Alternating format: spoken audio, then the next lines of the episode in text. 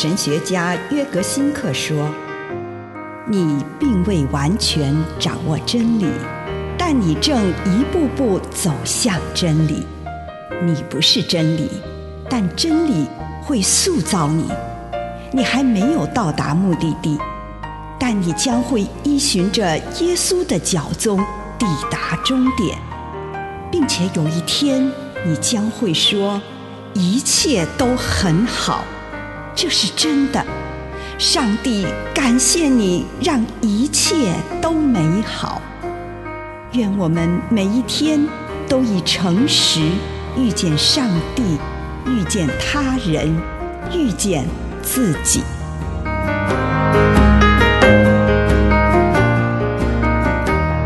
幸福的源头，诗篇十六篇二到十一节。我对上主说：“你是我的主，你是我一切幸福的源头。你会指示我生命的道路，在你面前我满有喜乐，在你身边我有永远的幸福。”耶稣所应许给我们的，并不是廉价的幸福，它只是我们认识所有幸福的深奥莫测之处。只有上帝在人的内心有一席之地时，人的生命才可能成功。只有上帝在人的内心主宰时，他才是自由的。借着向上帝开放自己，人才能找到自己。上帝满足了人对幸福的最深渴望。我们可以在生活中一再地体验到与自己和谐一致的经验。当我们在默想当中，心里突然充满了深深的幸福感时，这同时也就是一种与上帝接触的经验。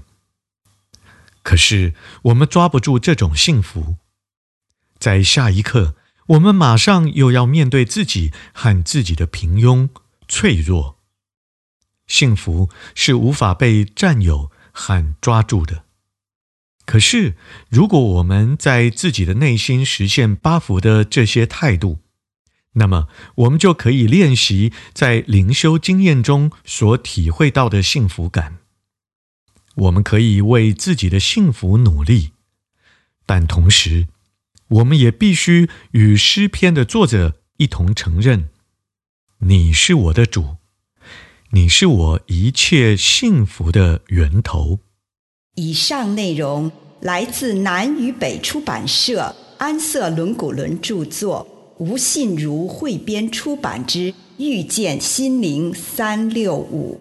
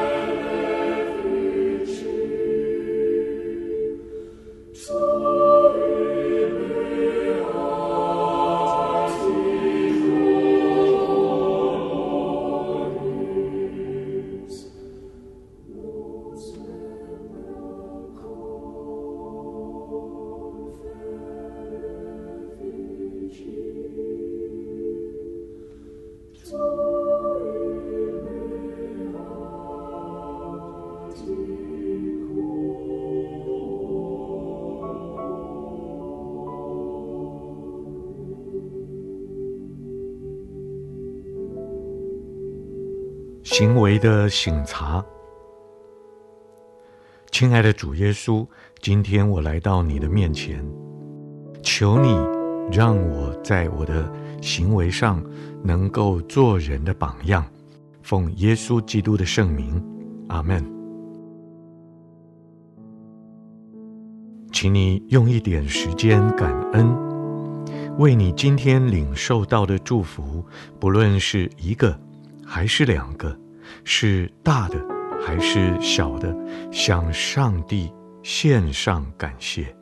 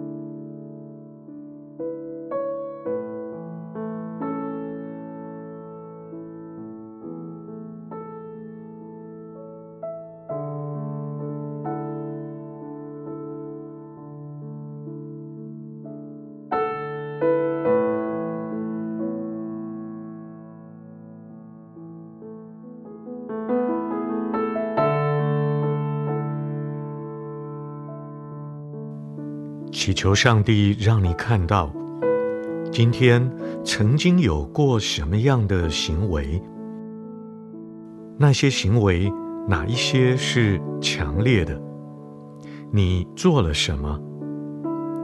你用什么样的态度对你自己、自己的处境、周围的人以及你所做出来的这件事情有什么察觉？你的结论又是什么？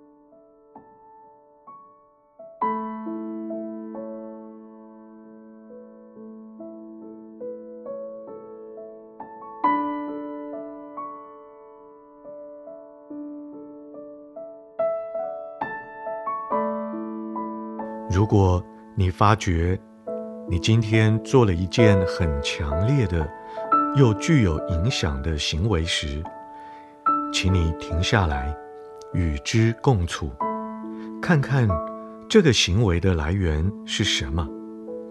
它来自心灵自由之地，还是来自不自由之地呢？这个行为带领你走向心灵的自由，还是让你的心灵更不自由呢？它有没有引领你往信、望、爱之路，还是背道而驰？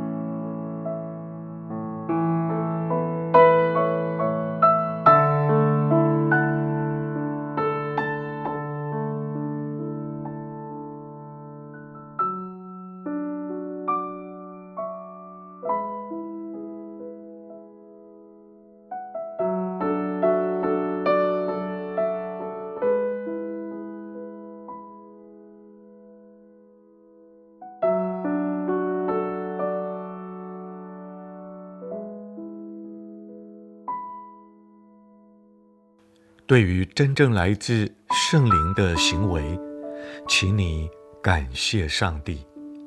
如果发觉这一个行为让某个不自由来左右，那么你便祈求上帝的宽恕。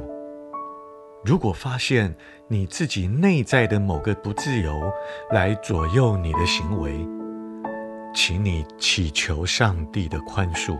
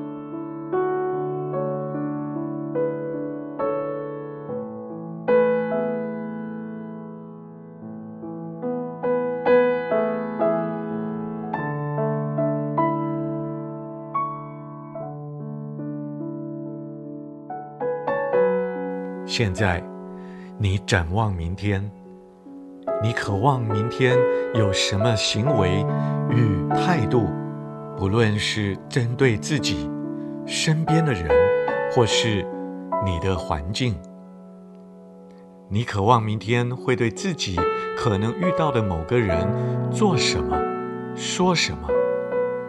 上帝呼召你有什么样的行动？这个时候，请你。聆听上帝的话语。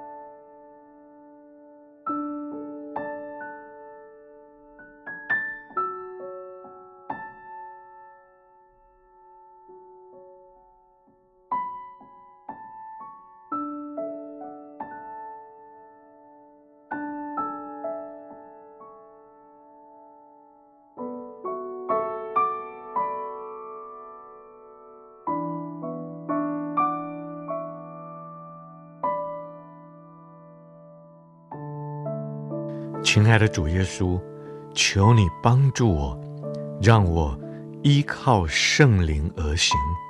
奉主耶稣的圣名祷告，阿门。